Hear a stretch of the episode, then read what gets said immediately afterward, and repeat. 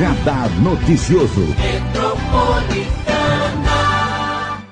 E hoje tem convidado especial para contarmos um pouco da história da Rita Renze, aos 68 anos de idade, três filhos, uma filha, três meninos e uma menina, quatro filhos, oito netas e um neto, de idades que variam de 6 até a mais velha de 27 anos, viúva há 8 anos. O marido dela faleceu tragicamente numa cidade de automóvel. E ela se reinventou. Aos 68 anos, ela é uma digital influencer. E aí a pergunta é, né? A Rita Renzi, que é suzanense, nasceu na Santa Casa de Suzano, filha de uma família tradicional, né? O doutor Oswaldo Pansardi, que eu tenho muito carinho, né? O saudoso Oswaldo Pansardi, médico da cidade, um dos médicos mais antigos e conhecidos de Suzano. Como é que ela se reinventou, né? Aos 68 anos, está bonitona. Sempre foi bonita, agora, né? Sempre foi. Mas ela conseguiu fazer o envelhecimento virar para ela aí um ponto chave na vida, porque a gente ainda sabe que existe muito preconceito no envelhecer. Bom dia, Rita Renz, é um prazer te ter aqui, viu? Bom dia, Marilei, prazer é todo meu. Fiquei muito feliz com o seu convite. Bom dia a todos. Contar e um pouquinho da sua história. Vamos lá, contar um pouco da minha história. Você é filha de uma família tradicional, né? Os Renzi são muito famosos na cidade de Suzano, né? Batista Renzi, tem toda uma história. E você é filha de um médico muito conhecido da cidade, né? Uhum. Cresceu, nasceu e cresceu em Suzano, teve filhos. Conta um pouquinho da sua trajetória até a gente chegar na digital influencer. Ok, eu nasci em Suzano, é, meu pai médico, a minha mãe era professora, mas deu pouco tempo aula, não, não, não se dedicou. Mãe de família e cuidando da casa. E cresci lá com amigos, estudei nos colégios é, que tinham estaduais, né, que tinham em Suzano. E só vim fazer a faculdade de psicologia em Mogi das Cruzes. Psicologia. É psicologia. Você era menina, então? Eu 20 tinha poucos anos. 17 anos eu entrei na psicologia. 17 Me formei, anos. é. Me formei já casada com 21 anos, porque eu casei com 21 anos. Eu me formei com 22, aliás. Casei com 21. E aí? E daí para frente eu comecei a na verdade, a psicologia não era assim o meu sonho na vida. Mas eu fui assim um pouco influenciada por uma professora que eu tive na escola normal, a professora Julieta, que eu gostava muito dela, e aquilo fez com que eu fosse direcionada para psicologia, mas não porque fosse assim exatamente o que eu queria, mas dentre as as opções que eu tinha no momento, a, a psicologia era uma delas. E o meu pai também tinha um detalhe, é, assim, é, não. Mas crucial, crucial para eu, eu, eu escolhi a, a psicologia. Você só vai estudar em Mogi das Cruzes, você não vai estudar fora. Tipo, morar fora, ir para São Paulo ou outros lugares. Então, eu tinha que estudar em Mogi das Cruzes. Então, das opções, a psicologia para mim foi a mais uh, viável no momento. Estudei, fiz o curso, gostei. Só que nunca me dediquei. Já estava casada. Quando eu terminei a psicologia, eu estava grávida já da minha primeira filha. Aí, daí pra frente, foi um tal de ter filhos, que eu tenho quatro. Tem um atrás do outro, né? Praticamente um atrás do outro. E aí fui me dedicando a filhos, que era o meu sonho, sabia? Eu queria casar e ter filhos. Meu Verdade. sonho era... Sempre quis, sempre Casar quis. e ter filhos. Casar e ter seu filhos. sonho. Meu sonho, meu sonho real mesmo. Eu sempre falei nisso. E você foi muito bem casada, né? Muito bem casada. Eu fui muito bem casada. Você conheceu meu marido Conheci, Oswaldo Renzi, né? conheci. Família tradicional de Suzano Sim. também. E eu sou Renzi pelo lado dele, né? Na verdade, Sim. meu sobrenome é Pansart. E fico, fui muito feliz. Foi um, foi um casamento muito bom, eu fui muito feliz. Quantos Tive- anos de casada? eu fiquei casada, bom, em 37 anos casada, com mais os 3 anos de namoro, 41 anos nós ficamos juntos. Certo. Foi realmente até que a morte nos separe. Foi E aí, O meu grande amor, foi o meu grande amor mesmo. meu grande, o seu grande amor. Aí você criou os filhos. Criei meus filhos numa boa, ele trabalhava, eu cuidava da casa e filhos. Eu sempre fui muito independente, nunca precisei dele para assim ah, levar filho em médico. ah, eu nunca nunca precisei dessa. Eu sempre fui muito independente nessa nessa parte. Então eu dava total liberdade para ele trabalhar sossegado. E quando eu chegava em casa à noite estava tudo tranquilo, já tinha dado conta de filho, banho tomado, todas as Quatro escolas. filhos tal. é fácil, É, né? é É, é brincadeira, não, não, não, é brincadeira. Mas foi tudo muito. Uh, não, foi, não foi assim, mar de rosas. Claro não, não, claro né? que não. Mas foi tudo muito, muito bom e eu era muito feliz. Nós somos muito felizes, graças Aí a vocês mudaram para Mogi. Mudamos para Mogi. Eu quis ficar mais próximo de filhos que estavam casando e vindo para cá. A minha neta mais velha que morava comigo queria estudar aqui também. É, e aí eu falei um dia para o Oswaldo, ah, vamos mudar, eu quero sair de Suzano um pouquinho, mas também não íamos para longe, né? Porque ele era fi, fi, o escritório dele era fixo na.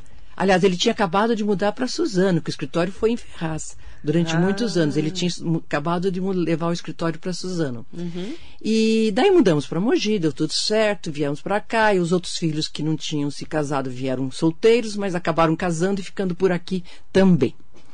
Só Isso... que foi em 2007.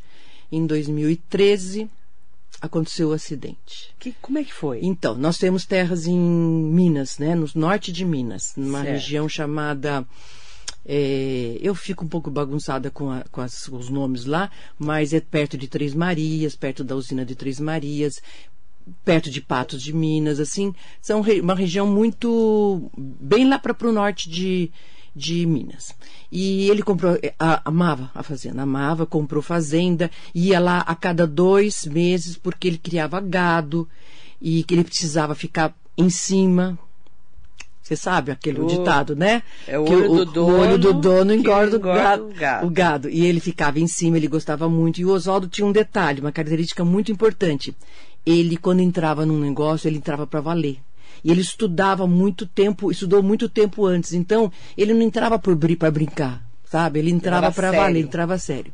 E aí foi. Durante anos a gente.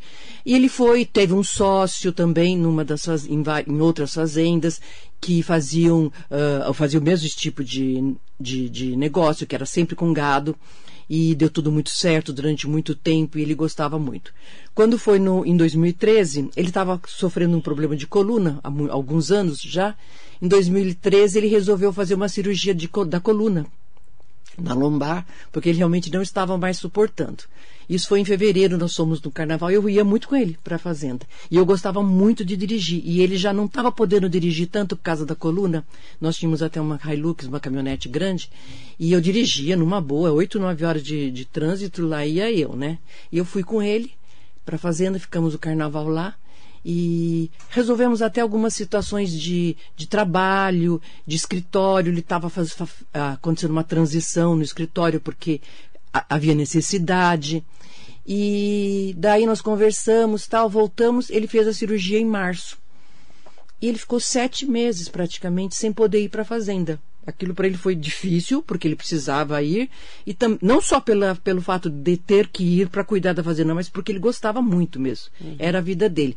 E o sonho dele era se aposentar, ele estava com 67, se aposentar com 70, para depois ficar cuidando da fazenda. Eu não me via uma fazendeira de morar lá, sabe? Eu estava ainda trabalhando aquilo na minha cabeça, porque eu sou muito urbana. Uhum. Mas, enfim, eu falei, a gente vai conciliar as coisas, vai dar tudo certo. Em agosto, ele já em agosto foi foi 30 de setembro, na verdade, o acidente. Em setembro, ele levou, ele recebeu alta do médico dele para ele ir para a fazenda. Então ele pediu para um amigo dele que sempre fazia isso também, ia acompanhava ele, ia muito com ele e dirigia para ele. E ele pediu para esse amigo, e esse amigo foi dirigindo, numa boa, foi tudo tranquilo, ele ficou feliz da vida, chegou lá, me ligou. Nossa, deu tudo certo, não senti nada, a coluna foi uma maravilha, que se comportou muito bem, não sei o que, não sei o que, foi tudo bem. E ele fica, ficava uma semana lá, que era o prazo que ele ficava. Uhum. Isso foi no, eh, na semana do dia 23 ao dia 30. No dia 30 era o dia de. Não, no dia 30, dia 30 de setembro. No dia seguinte, ele voltava para, para Mogi. No último dia, à noite, ele estava na fazenda desse amigo que é sócio também, que era uma fazenda vizinha. Chovia muito, chovia torrencialmente, eram onze e meia da noite. A estrada era estrada, não era estrada vicinal, era uma estrada boa, asfaltada, mas uhum. estava em reforma, segundo me contaram. Estava em reforma, então ela tinha um desnível, né, na, entre o acostamento e a pista. Um breu muito escuro, uhum. veio um caminhão e numa curva a, a caminhonete parece que jogou meio de, de, de lado, não sei detalhes assim, mais, mais foi mais ou menos isso. O motorista puxou, ela te- dançou, eh, capotou e foi do lado do Oswaldo e foi fatal. Foi, ele morreu foi ali mesmo, foi na hora. 67 anos. 67 anos. Eu acho que ele não. Eu acho e eu tenho fé em Deus que ele não tenha sofrido nada. Uhum. Né? Porque Não sentiu nada. Eu acredito que não. É, segundo meus filhos e minha filha, que é médica, minha neta, ela foi um traumatismo craniano, ele deve ter dado assim, uma cabeçada e, E pronto, pronto. foi ali. E aí ele foi, foi arremessado fora do carro. Olha, uma Hilux, que é uma baita de uma caminhonete, É, né? Você imagina a força. Imagina a força. Da porrada. É, eu acredito que por ser perto, isso é uma suposição minha, por ser perto, era uma fazenda perto da outra, ele estava voltando para nós, ele estava sem cinto de segurança pelo fato de ter sido arremessado fora. O Uhum. motorista que estava na direção sofreu apenas duas, duas fraturazinhas nas vértebras, bem nada, Uhum. sabe? Então, você vê como, como o, um, uma- um foi tão trágico e o outro quase nada. Talvez se ele tivesse, eu acredito Tá. que isso não foi provado, mas eu acredito que sim, ele estava sem o cinto de segurança. Isso mudou sua vida. Eu fiquei sem chão, sem teto, sem parede, sem nada. Quando eu recebi a notícia que foi de madrugada, né, já vieram com a notícia, né? E falaram na hora, sim? É, eu, o acidente foi às onze e meia da noite. Quando foi duas horas da manhã, o meu filho, ele morava em Suzano ainda, Ah, o Juninho, depois que ele mudou para Mogi.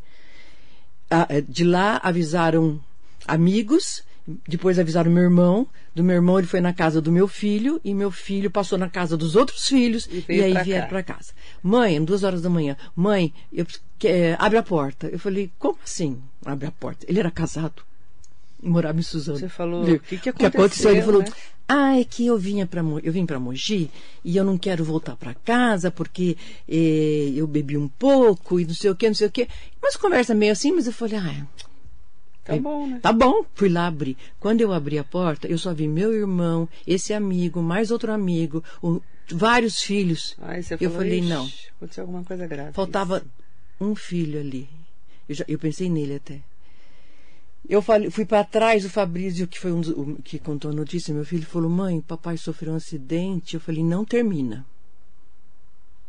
Não termina, porque eu achava que ele não contando É, não ia acontecer. não ia né? acontecer. Nossa. Eu fiquei tão assim, tão, tão que eu não conseguia chorar. É o impacto, né? O impacto foi tão grande que eu não chorei. Eu me joguei no chão assim e fiquei ali pensando. eh, Assim, ve- veio toda a minha vida com ele. O que, que eu vou ser, o que, que vai ser, o que, que vai acontecer daqui para frente, como é que vai ser. Mas não é verdade, aonde ele está, sabe, vem tudo. Eu vou lá, eu preciso ver. Um monte de coisa. E, e nisso foram aparecendo, assim, muitas pessoas já em casa.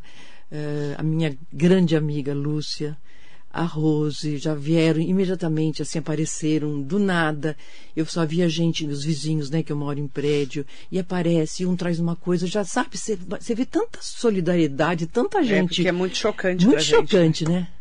E, e, e- e, bom, no dia, aí eu, eu, eu realmente eu, eu já tinha tido crise do pânico há uns anos atrás, então eu já vinha sendo medicada para ansiedade. Eu tinha meu medicamento. Então, o cardiologista, no caso, que, que me atendeu, a minha filha não era formada na época em medicina, ela ligou para ele e falou: não, pode dar uma dose um pouquinho mais alta para ela, porque ela precisa dormir, ela precisa. Então eu dormi, me deram o remédio, eu dormi.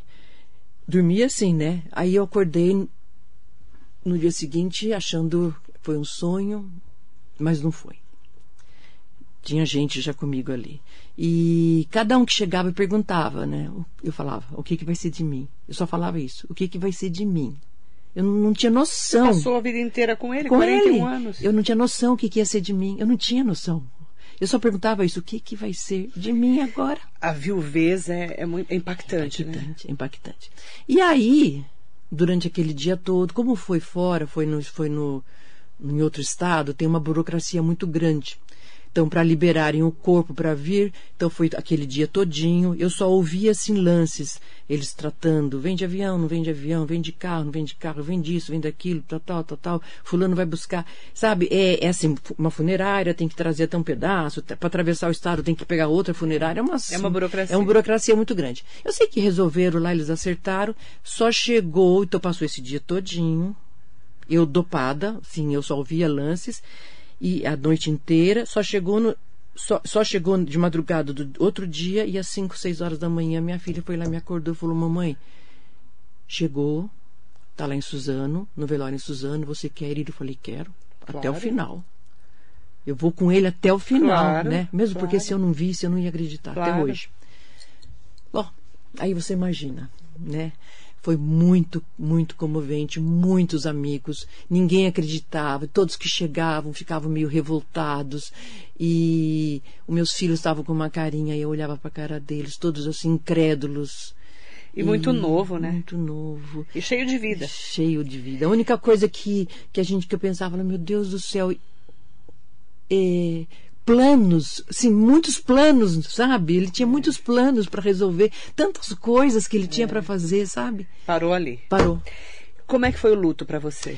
Eu vivi o luto na sua intensidade, sabe? Quantos meses?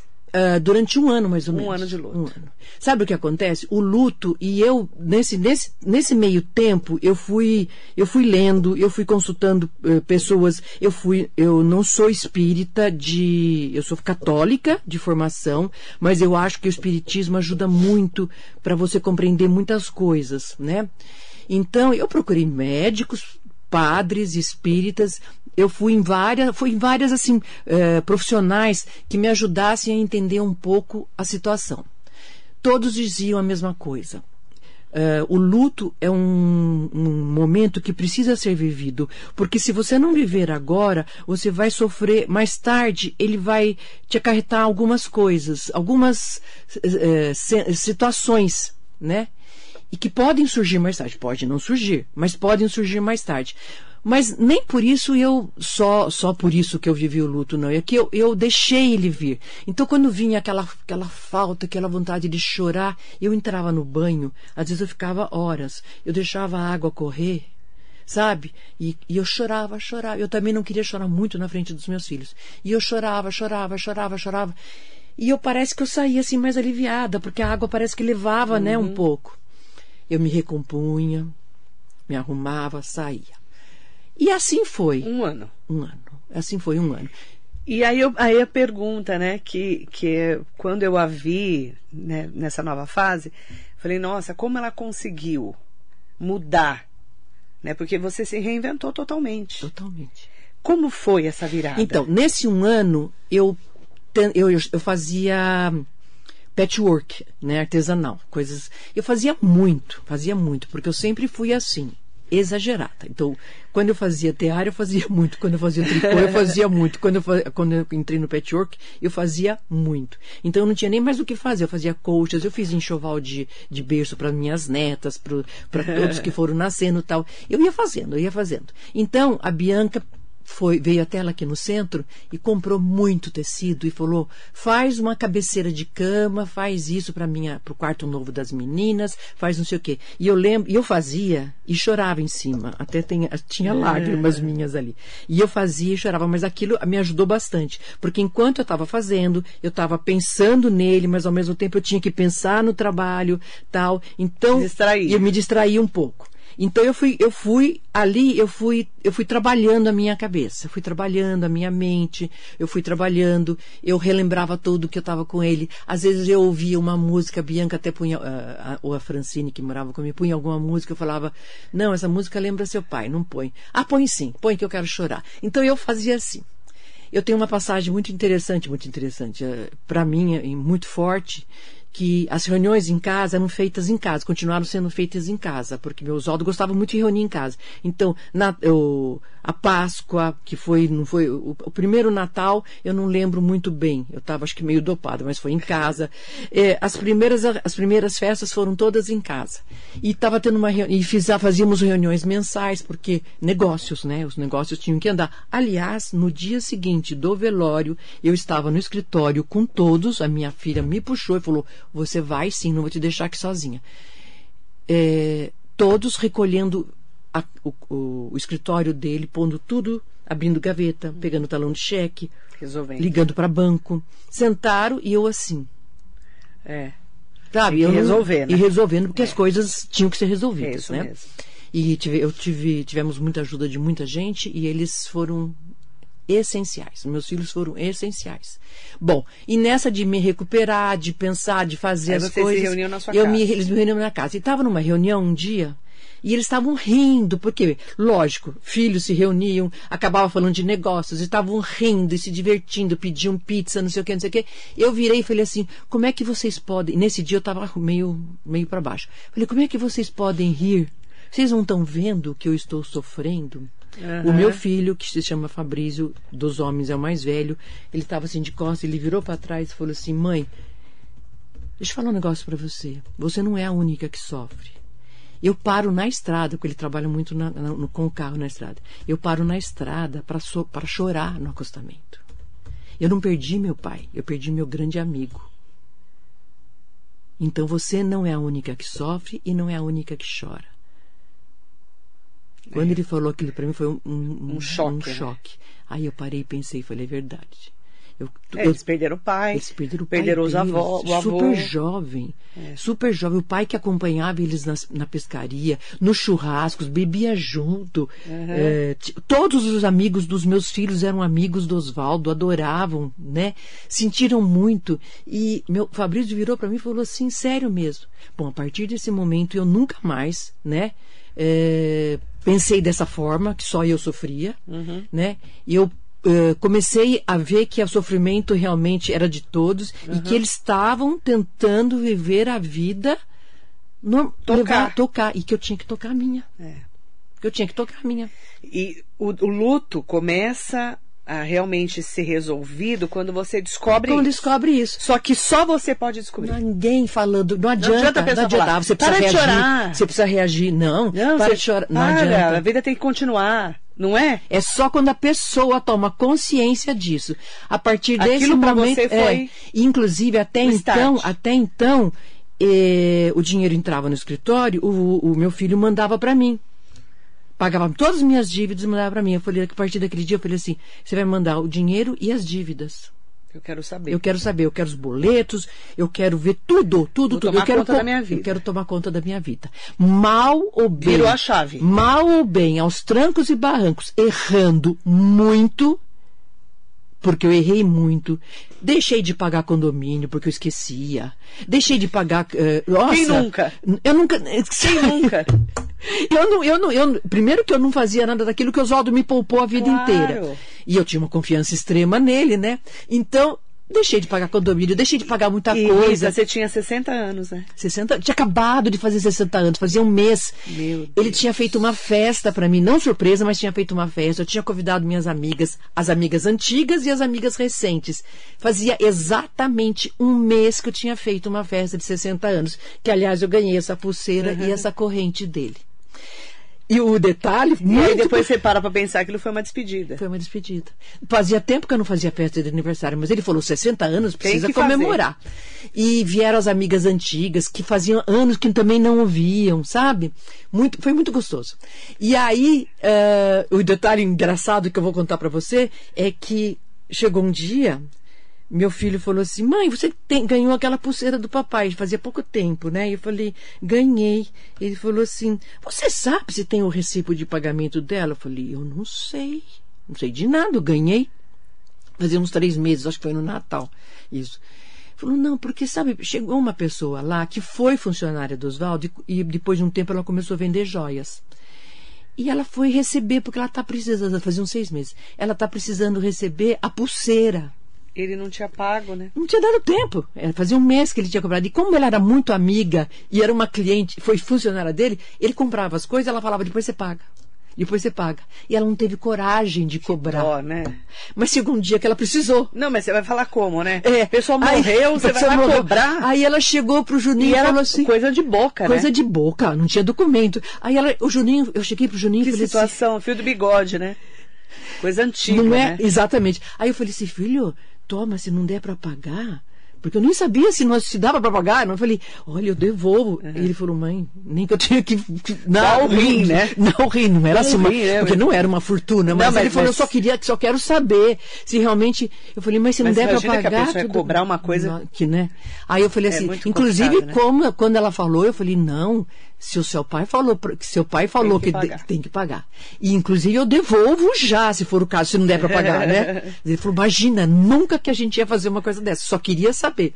Então são coisas assim que Rita, aconteceram. olha só, você tinha 60 anos, sozinha, porque os filhos criados, né? Casados. Todo mundo casado. Você não ia morar com nenhum filho que eu te Não. conheço, que não é o perfil, né? Não é meu perfil. E aí, como é que foi a Rita influenciadora em torno da tua vida? Então, aí passado, passado, ele morreu em 2013. Isso. Aí esse, esse ano todo de luto até 2014 foi o ano de luto, o ano de, de, de deixar as coisas, a, a- dor acontecer, viver a dor na sua intensidade, mas tentar sair dela, né? Mas vivê-la na intensidade e é um conselho se é que se pode dar conselho nessa hora, que cada um tem o seu modo de reagir, mas eu sempre digo, quando vier a dor, deixa, toma, deixa ela tomar conta por um momento, por algum instante. Depois você reage, mas deixa, porque a, a dor precisa ser vivida. E tem uma, uma, uma médica que ela é, trabalha com pacientes terminais e ela eu gostei muito, ela tem um, um- no YouTube um, um- um- tem livros, inclusive, e eu ouvi um, um vídeo dela no YouTube e ela fala: a morte é um dia que precisa ser vivido. E ela fala, depois ela fala de outras coisas, claro, como que ela trabalhava com os pacientes terminais, que sabiam que iam morrer, né? Então aquilo também serviu muito para mim. Ela falava que a dor precisa ser vivida, a dor precisa ser sentida você e um padre parapsicólogo. Quando eu perdi meu filho, que eu perdi um filho com quatro meses de idade, né? Ele estaria com 40, 41, 42, agora tô meio perdida, mas ele morreu em, nasceu em 80, morreu em 81. E nessa época eu fui, fui, fui conversar com um padre que trabalhou em Suzano, que ficou muito amigo da minha mãe, padre Patrício, e ele era parapsicólogo também. E ele trabalhava na Vila Alpina, já estava em outra igreja, na Vila Alpina. Minha mãe gostava muito de conversar com ele. Ela falou: Vamos lá conversar com ele, você está muito perdidinha, porque perdeu um bebê, tal, tal. Vamos lá. E ele falou para mim, Rita, se eu te puder, se eu te disser uma coisa, você vai, vai acreditar em mim e não vai ficar bravo comigo? Eu falei, não. Ele falou, "Pri- em primeiro lugar, você tem agora um advogado junto a Deus. Então você pode recorrer ao seu advogado quando você quiser alguma coisinha com Deus. Você tem uma, uma pessoa muito próxima a ele. né? Uhum. E outra coisa, guarda um pouquinho dessa dor. A dor, é, essa dor vai te fazer, é, durante a sua vida, você é muito jovem, eu tinha vinte e poucos anos. Menina, né? Você, menina, ele falou, essa dor, a dor faz, engrandece o ser humano. Então essa Você dor, guardou aquilo. eu guardei essa frase, a, a dor engrandece o ser humano. Eu falei, não é só trabalho, sabia? A dor engrandece o ser humano, faz com que você veja o outro e veja as dores dos outros de uma outra forma, né? Não uma forma fria. E sempre quando acontecia alguma coisa, eu pensava nisso. Sempre a gente vai aprendendo, É. né? Eu era jovem, mas é um eu guardei. né? É um aprendizado. E aí também dessa vez eu lembrei de tudo isso. Bom, passado esse um ano, fui vivendo normalmente, fui fazendo meu artesanato, continuei fazendo tal, mas eu senti alguma falta de alguma coisa. Durante um tempo na minha vida, eu pensei em fazer faculdade de direito, mas eu tinha filhos pequenos, eu tinha a minha vida tão estabilizada. Eu falava para o Oswaldo, ai, queria fazer direito. Eu queria fazer direito. Ele, ah, faz. Ele falava, faz, mas não me incentivava assim. Eu falava, ai, tenho vontade, mas também não ia atrás. E, e ali ficava, sabe? Ele nunca falou, não, não faça, e eu também nunca Correu atrás. corri atrás. E ficou aquela história. Um belo dia eu virei. E isso foi uma coisa que eu comecei a falar já assim, tipo, 2015, assim, eu não lembro exatamente quando. Eu comecei a pensar: quando der eu vou fazer direito, quando der eu vou fazer direito. Mas esse quando der, eu fui empurrando, fui empurrando, fui empurrando. Isso, olha, em 2018, eu ainda estava falando quando der eu vou fazer direito. E nesse mês, nesses três anos eu já estava bem melhor do luto, já estava vivendo uma vida mais tranquila, sossegada, tentando fazer várias coisas e eh, já vivendo, né, bem, fazia várias coisas para mim, várias coisas para mim, mas sempre voltada mais para artesanato. Eu fazia mil cursos, ia a São Paulo, fazia curso disso, curso de bolsa, curso de necessaire, curso daquilo. Fazia várias coisas, todas voltadas para isso. A minha filha, a minha neta, a minha filha já estava formada em, dire... em direito, ah, desculpa, em medicina e a minha neta já estava estudando, né? mãe e filha, né? E elas foram na faculdade, na UMC, fizeram a minha inscrição no vestibular, no vestibular me avisaram, ó, daqui uma semana você tem vestibular. Falei, imagina, eu não vou passar. Vai, vai lá, vai lá e faz. Fui e fiz. Passei. Daqui uma semana você vai começar. Falei, como assim eu vou começar? Faz porque você está matriculado. Você passou, nós matriculamos você. Você vai fazer, você prefere diurno ou noturno? Aí eu fiquei pensando, eu falei, eu quero noturno, porque noturno tem gente mais assim, séria da minha idade. Eu achava, trabalhava, né, mais sério. Diurno é mais molecada, né? Então é melhor noturno. É das sete às dez. E é uma forma de eu sair de casa, porque eu fiquei muito caseira. Uma das coisas que eu fiquei Trancada. muito caseira. Eu dava eh, tudo para não sair de casa como me convidavam, faziam isso, faziam aquilo. A única coisa que eu saía é o meu grupo de Tanomoshi, que aliás encontrei ontem, uhum. que é o grupo que faz 20 anos que a gente se reúne e que eu saí uma vez por mês para encontrar com elas, com elas. E no dia 6 de agosto, se não me engano, eu estava no primeiro dia de aula. Fui morrendo de vergonha. Você estava com 60 aí? 65. Para é. é 65, eu ia fazer 65, é. que eu sou de, de agosto. Cheguei assim da classe morrendo de vergonha. Falei, nossa, vão olhar para mim, vão falar, nossa, que absurdo, 65 né? 65 anos. Você sabe de uma coisa? Ninguém nem olhou de direito para mim, né? nem, nem me notaram, porque eu achei que iam falar, nossa, né? nem ninguém olhou para minha cara, né? Um monte de gente. Sentei meio assim de lado, sentou uma pessoa aqui, sentou uma pessoa lá, e sentou uma, uma, uma um pouquinho assim que eu senti que ela era um pouquinho mais velha que, a, que o resto. Mas trocamos algumas palavras, e ficou. Aí entrou a primeira professora, que muito simpática, que é a, a, a, coordenadora da faculdade, que ela veio apresentar a faculdade, Maria de Lourdes. Ótima. Colassic. Colassic. Ótima, pessoa ótima. E ela foi pedindo para cada um se apresentar, dizer o porquê estava ali, como estava ali, não sei o quê, é, falar a idade se quisesse, né? E quando chegou a minha vez, eu falei, bom, eu tenho, eu já falei os 65. Falei, bom, meu nome é Rita, eu tenho 65 anos, todo mundo 65, falei 65 é. anos, sou viúva e a minha intenção é terminar a faculdade. Eu não quero nem ser promotora, nem juíza, nem nada. Por hora eu quero terminar a faculdade. Se eu conseguir terminar a faculdade, tá ótimo. Tá ótimo. Eram cinco anos, dez semestres. Eu estou no oitavo. Tá quase sabe quando você fala assim, nossa, tá longe. Tá longe. Então, se eu terminar a faculdade, eu estou feliz da vida. Tá ótimo. Tá ótimo. Esse foi o primeiro dia. Então, já quebrei o gelo, já falei logo a minha idade, tal. Quebrou e o gelo. A partir boa. daí, todo mundo de boa. Me chamavam de Rita, às vezes um de tia. Falei, não, eu, senhora, eu falei, eu não quero ser senhora. Não, eu sou a Rita. Tá as, minhas, as minhas noras me chamam de Rita, Ritona, sabe? Eu não ouço um senhor. Tia, as mais novas me chamam de tia. E eu tenho neta de que me chama de vó neta, uhum. essa de 27 anos, que me chama de vó. Uhum. Me chama de vó, sempre chamou porque morou comigo, nunca falei para me chamar de mãe. Eu tinha 41 anos quando eu é. virei avó. Então, ela me chama de vó, nunca eh, chamou de outra coisa. Então, se eu não sou vó, eu sou Ritona, Rita e acabou. E tá tudo certo. E mãe, né? São os meus nomes. E tá tudo certo. E isso, ao mesmo tempo, eu comecei a me, a me interessar pelo Instagram que eu gosto da, da gostei, gostei do, do Instagram e comecei a gostar. E a necessidade de mostrar para as pessoas de que 65 anos não quer dizer nada. Assim, em termos, você pode fazer tudo, a idade não, não te limita a nada, a não ser o que nós temos aqui dentro da cabeça, sabe? O nosso pensamento limita, a nosso, limita o seu modo de vida, o seu modo de agir, o seu modo de. Tudo é o nosso pensamento. E eu sempre fui uma pessoa otimista. Apesar de ter passado todos esses percalços, eu sempre fui muito, muito otimista. Teve uma época, até muitos anos atrás, que me chamavam de poliana, que eu tinha síndrome da poliana. Eu, procurava sempre ver o lado bom da pessoa, né? Aquela coisa assim meio, ah, mas ele fez isso porque, ah, mas sabe? Sempre vendo o lado bom das pessoas. E isso há muitos anos atrás. E então eu resgatei um pouquinho desse meu lado e eu sempre fui muito otimista, comecei a ver as coisas assim, do lado bom.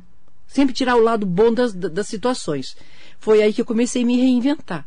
E aí a faculdade me ajudou muito, meus amigos me ajudaram muito, meus filhos mais ainda. E o Instagram me ajudou muito, porque você começa a ver um mundo diferente, total. E eu tinha, assim, 400 seguidores, 500, e eu comecei na área da moda. Por quê? Eu não queria me vestir como uma pessoa idosa, que eu sou uma, eu sou idosa. Eu tenho 60 agora, então 68 anos. Eu sou idosa. Mas eu não me sentia bem me vestindo de pessoa igual a minha avó falava. Não vai, não vai.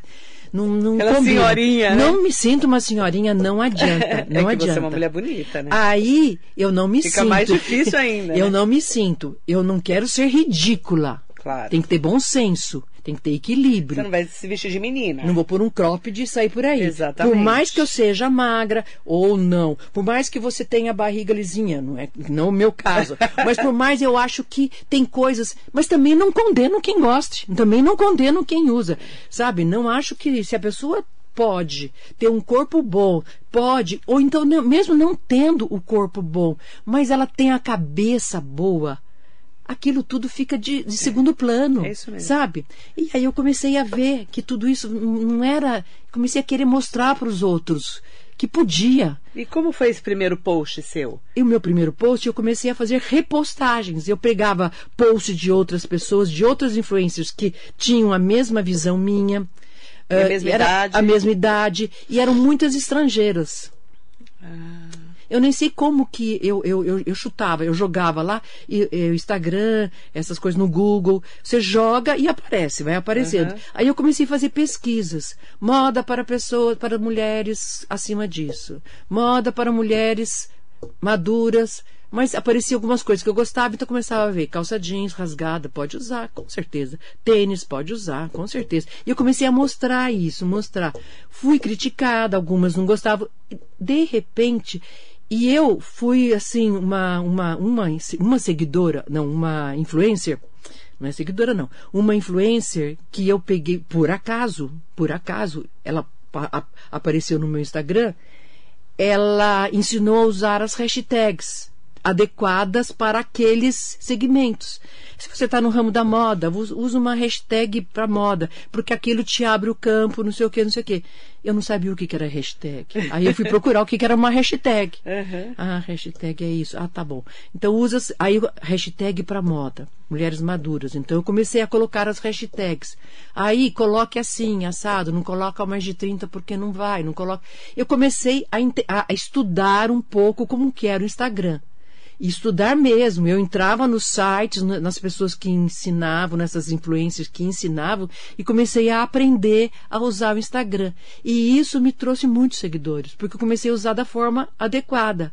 E eu comecei a crescer. De 5 mil eu passei para 10 mil num piscar de olhos. De repente, sim, 10, 12, 13, 14, 15 mil. Eu comecei a crescer. E aquilo me trouxe uma responsabilidade. Bom, eu comecei a crescer, eu tenho seguidores. Tem pessoas que querem me ver, tem pessoas que querem ver o que eu mostro. Então, agora mais do que nunca eu preciso saber o que eu estou pondo, saber o que eu estou falando. Então começou a ter, a- eu comecei a ficar mais responsável e a colocar mais coisas, a, a pesquisar mais, a estudar mais. Fui durante muito tempo só no ramo da moda, eu não aparecia quase. Um belo dia, começaram a me questionar: por que, que você não aparece? Nós queremos te ver, queremos saber de você. Aí eu comecei a ficar assim, meio preocupada. Falei: nossa, eu preciso aparecer nos benditos stories, eu preciso ser eu, né? Eu preciso ser eu, preciso me mostrar, preciso ah, me mostrar. Como é que foi o primeiro story? Foi difícil, foi difícil, porque gente, eu não estava acostumada. Mas seja o mais natural possível, fale mais sobre você. E eu procurei ajuda profissional. Daí eu peguei uma agência que começou a. Não, nessa época não foi uma agência, não. Foi só uma, uma, uma ajuda profissional de uma pessoa que, que já trabalhava com isso. E ela falou: faz, fale sobre você, é, fale sobre o seu cotidiano, fale o que você faz. Eu falava, mas tão sem graça, né? Não faço nada. E eu achava muito sem graça. Mas eu comecei. Oi, gente. Comecei com oi, gente. Tô aqui. Ah, nossa, hoje levantei tarde, levantei cedo. Hoje eu fiz isso, fiz aquilo. Daqui a pouco eu vou postar isso, postar aquilo. Sabe, coisas assim Dia meio dia. naturais, naturais dia a dia. E é isso que o povo gosta, é isso que elas querem. Sabe? É isso que eu percebi que é isso que começou a dar retorno. Mostrar você como você é, sem. Você pode pôr um filtrozinho. para melhorar a imagem, você pode pôr um filtrozinho, Mas não né? exagerado. Mas não exagerado, uh, porque às vezes você não quer não tá com uma maquiagem adequada. Você não vai fazer uma maquiagem logo de cara de manhã Uhum. para parecer bela, bonita. Não, você tem que mostrar como você é. Então, eu comecei a me mostrar como eu sou. Começou a falar da rotina. Comecei a falar da minha rotina. Você fala de comida, que eu Exatamente, vi. falo de comida. Comecei a falar da faculdade, que eu tinha entrado na faculdade, a minha dificuldade, as minhas, ah, as minhas conquistas, né? Os meus amigos, tirava foto, fazia ah, bumerangue, e tudo com a ajuda dos jovens da faculdade também, das minhas, de alguns seguidores mais jovens, que me ajudavam muito. Foi muito bacana, foi muito legal. A faculdade me ajudou muito e a crescer no Instagram. E de repente, um, um belo dia, eu tive a primeira, o primeiro contato profissional para ter retorno financeiro. Foi uma loja? Não uma, uma, uma agência de publicidade que se chama Silver Makers, de São Paulo, que trabalha com, com influencers de mais idade. Me contactou, a Mila, que é uma, um amor de pessoa, me contactou se eu queria trabalhar com eles. E eu falei, aquilo me deu, eu falei, nossa, que que eu. Você falou, nossa, vou Meu trabalhar Deus do céu, tra- profissional. profissional. E eu falei, imediatamente eu mandei um e-mail para minha neta e para minha filha. Perguntaram se eu quero trabalhar com eles. Como é que é? Pergunta. Bom, vai ser assim, assado. Quando aparecer, as empresas procurarem, a gente passa o seu perfil. Se o seu perfil for aprovado, e se você aprovar trabalhar com aquela, aquele produto, Entendi. é, é, a gente faz um contrato, você ganha um valor, e é lógico, a agência ganha o valor dela, Óbvio. mas isso não me interessa. Você aprova ou não? Você que aprova. Eu falei, ah, quero, quero. Mas passou dois, três meses, não apareceu nada. Falei, ah, que era bobagem, né? Era bobagem. Aí uma, eu contratei, aí eu contratei uma ajuda profissional aqui em Mogi, que eu queria crescer mais, mas eu queria crescer de uma forma legal, né? Queria, queria crescer, mostrar, mostrar se um lado mais bem profissional. Então eu contratei uma agência daqui de Mogi que fa- ia fazer filmagem, filmava, então ia, ia o cara que filmava para mim, gente muito boa, fazia, eu fazia reels, eh, vídeos, porque essas coisas eu já não sabia fazer sozinha, né? O stories, fotos, iam fazer fotos mais profissionais, e eu colocava looks. Aí eu comecei a mostrar eu com os looks, não os looks que eu pegava na internet, entendeu? Entendi. Aí começou a crescer muito. Aí que foi, zoom. Você está com mais de 100 mil, Eu tô com 114 mil. 114 mil seguidores 114 no mil Instagram. seguidores no Instagram. Dá umas paradas. Eu tô numa fase que tá, tô- deu uma estacionada. Mas isso é, é normal, Normal. é normal. Às vezes dá até uma. É da rede. É, é da rede. Volta um pouquinho e eu e daí depois dá uma deslanchada. E de repente eu comecei a trabalhar profissionalmente. Agora eu faço em publicidade, eu, faço, eu já fiz para Coral, eu faço, já fiz para para Quaker, eu já fiz para até esqueço, gente, meu Deus do céu. Para coral foi muito legal que eu tive que pintar uma parede eu mesmo. Ah, já fiz para plenitude, já fiz para Várias marcas. várias marcas. Agora eu não vou. Não É vou que tem lembrar, muita, não. muita. Deixa eu falar daqui um pouco das meninas. Sim, então, a claro. Marcela Paiva, conhece? Com Marcela Paiva? Você Imagina, conhece, né? você Eu não sei. conhece, minha ex-nora querida. Um beijo, viu, pra você, mandando falando que você é linda. Ai, eu te amo, Marcelo. tá pra ter nenê? Ai, que lindo, um Tá pra ter beijo. nenê. Boa hora, a gente falava na minha Boa hora, falei pra ela ontem. Manaém Brasil, Maria Crispino, bom dia para Fernanda dos Santos, Sandra Gonçalves, bom dia meninas, Marilei e Rita Lindas, Maria Cristina Bernardes, um beijo pro Washington Ralé, Heloísa Moreira, Marisa Meoca, Mulheres Lindas e Poderosas. Mandar um beijo para Nair Bassi, Cidinha Cabral, que linda entrevista, maravilhosa, exemplo de vida. O Nelson Prado Nóbrega, o Jacaré. A Carla Bergamo, um beijo, querida. Ritinha e Marilei, lindas e guerreiras. Solange Marli Pereira está aqui com a gente. Cláudia Pereira Bondanza, que entrevista boa de ouvir, quanta mudança de vida. Sempre é tempo de ir atrás da felicidade e realização pessoal. Atília Greco, parabéns, Rita, estou me vendo em você. Se fôssemos irmãs, não seríamos tão parecidas. Parabéns, sábia. E aí a pergunta, né, que eu faço para Rita, é, o que você diria para essas mulheres e homens também que já passaram dos 60, 65, 70 e muitas vezes não encontraram um caminho Porque tem muito preconceito contra o envelhecimento, principalmente no Brasil, né? O que, que você diria para essas pessoas para a gente fechar a entrevista? Olha, é, envelhecer não é fácil. Não é fácil. Exatamente como você falou, principalmente no Brasil, nos países mais adiantados, que na Europa, tem, o Brasil é um país muito novo, né? Não está habituado com, a, com, com pessoas idosas. Mas eu diria para correr atrás dos seus sonhos, não ter medo de arriscar, de fazer as coisas, é, pensar otimismo. E eu acho que o otimismo e pensar muito eh, em si e não eh, pensar nos outros também, mas uh, não se preocupar com o que você vai o que os outros vão pensar, sabe? É muito importante deixar de lado isso. Envelhecer, fazer exercícios, estudar, fazer curso, não precisa fazer uma faculdade, pode fazer um curso, porque abre a cabeça da gente, né? Fazer curso, internet, in, ficar atualizado, é muito importante se atualizar, sabe? Uh, sair, fazer uma caminhada, fazer. Eu, eu estou fazendo agora um exercício que eu estou gostando muito, já te encontrei lá, né? Na Elite. Na Elite, eu estou gostando Elite muito. Body, né? maravilhoso. Maravilhoso. Eu adorei esse tipo de exercício, mas uma caminhada diária é muito gostoso. E eu agora quero investir na caminhada diária, que eu dei uma parada, mas eu quero investir na caminhada diária. E eu acho que é isso. Você tem que pensar uh, em si um pouquinho. Uh, os filhos estão grandes, os netos, eles têm a sua vida própria, sabe? É, viver em função de filhos e netos até uma certa idade. Depois, deixe eles viverem a vida deles. Se precisar, nós estamos aqui. Estaremos sempre aqui.